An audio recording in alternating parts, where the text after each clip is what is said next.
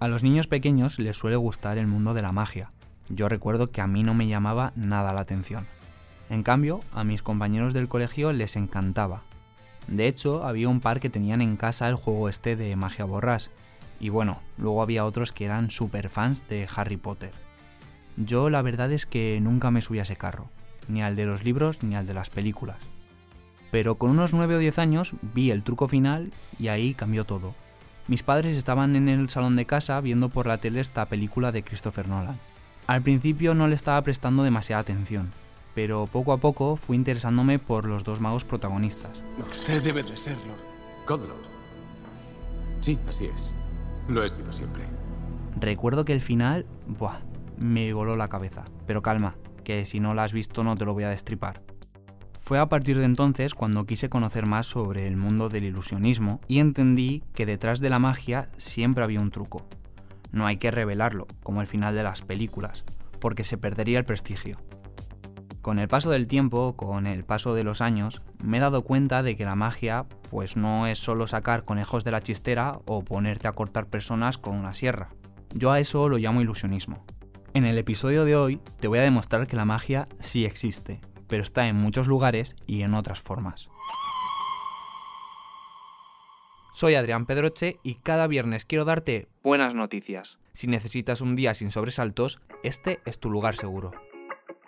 Los buenos días, un podcast diario para ponerte de buen humor. Uno de los trucos de magia más antiguos es transformar algo, por ejemplo, un pañuelo en una paloma o un papel en un billete.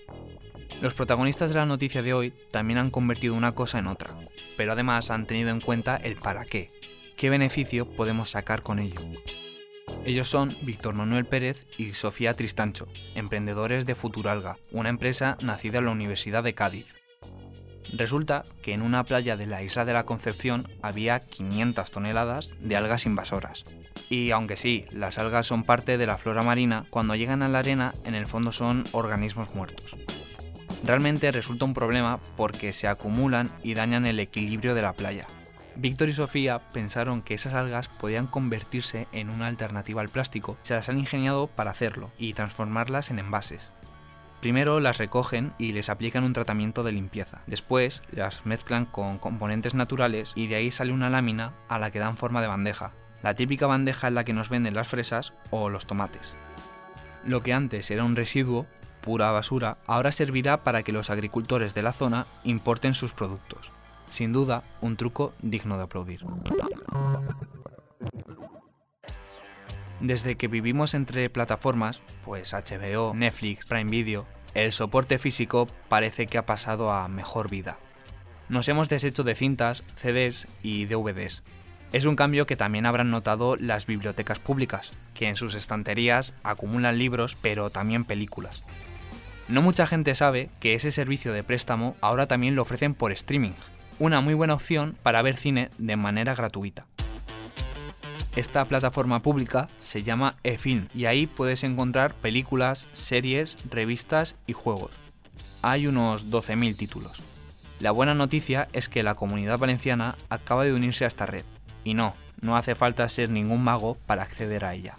Tan solo necesitas el carnet de la biblioteca. El número de préstamos está limitado a dos por semana y según la película tenemos entre 48 y 72 horas para verla.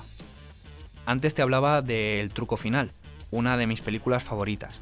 Pues bien, a simple vista esa no la he encontrado, pero echando un vistazo rápido yo os recomiendo a Melie, Un monstruo viene a verme o Her. Bueno, habrás notado que este episodio me está quedando lleno de guiños cinematográficos. Entonces vamos a darle una vuelta a la efeméride, que se la merece, porque lo bonito de la magia es que se puede encontrar en distintos lugares. Y sí, está muy unida a una sala de cine. Hay cineastas que son magos y también hay magos que hacen películas. Ese es el caso del gran Harry Houdini. Nació un 24 de marzo como hoy en Budapest, pero en 1874. Su verdadero nombre era Eric Weiss. Eso de cambiarlo a Houdini ya llegó cuando fue a Estados Unidos. Allí, además de ser el mayor mago e ilusionista del mundo, se convirtió en una estrella de cine. Hizo varias series y películas, e incluso tuvo su propia productora. Houdini era un temerario, siempre buscaba el truco más difícil, la huida más imposible, y las grabó para demostrarlo. Vamos, que si hubiera sido millennial sería youtuber y de los de piscina. Os dejo, el próximo lunes más. Muchas gracias por escucharnos y gracias a ti, Adrián. Uy, sin problemas, si yo estoy como en casa. Recuerda que si te ocurre algo bueno y quieres contárnoslo, puedes escribir a losbuenosdías@lasprovincias.es. Este podcast ha sido escrito por Adrián Pedroche. La edición es de Amalia Yusta y Paco Sánchez. El diseño sonoro es de Rodrigo Ortiz de Zarate y la producción de Miquel Abastida y Andrea Morán. De lunes a viernes te esperamos en la web del periódico o en tu plataforma de audio favorita.